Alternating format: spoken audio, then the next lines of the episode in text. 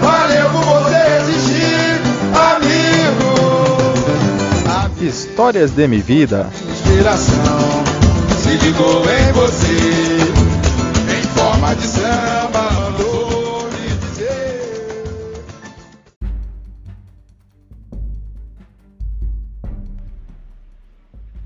Esse é mais um episódio de Histórias de Minha Vida.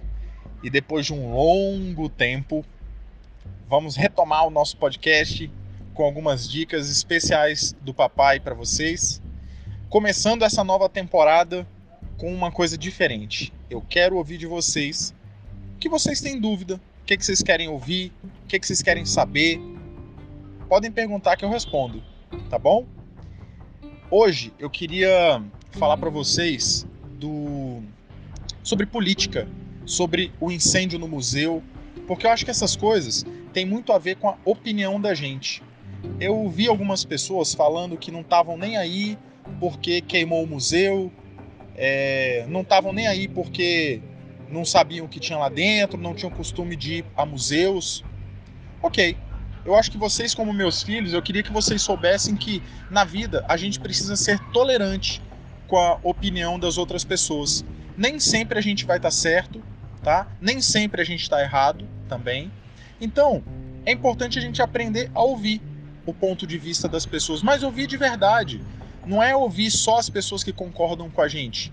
É tentar entender é, o ponto de vista das outras pessoas. Então, essa questão dos, do, do, do, da queima do museu, do fogo no museu, é uma coisa importante sim. É, para muitas pessoas é uma coisa importante para a ciência, é uma coisa importante para o nosso país, até para pesquisa no mundo. Vários trabalhos importantes foram queimados. É, e queimados porque não vinham sendo bem administrados. O museu vinha recebendo muito pouco recurso que não dava para fazer quase nada. Isso é uma pena. E aí isso nos leva para o assunto política. É, a gente precisa é, acreditar nas pessoas que, que nós elegemos. Nós precisamos nos esforçar para escolher pessoas boas, para que essas pessoas boas sejam bons gestores, saibam administrar o dinheiro público, para que a gente possa ter um país melhor, para que a gente possa ter um estado melhor, que a gente possa ter um governo melhor, que a gente possa ter museus melhores, que a gente possa ter uma educação melhor, uma saúde melhor. Então, é, a gente tem que tomar muito cuidado com, com a intolerância. Eu lembrei agora da facada que deram no Bolsonaro. Eu não gosto, não, não morro de amores pelo Bolsonaro, mas eu acho importante a gente ser tolerante.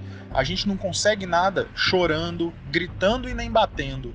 A gente tem que, mais uma vez, saber ouvir, respeitar e é, entender o ponto de vista das outras pessoas. Então, quem gosta do Bolsonaro acredita que ele é o melhor presidente para o país, ok. O que não pode é a gente tentar resolver isso na facada.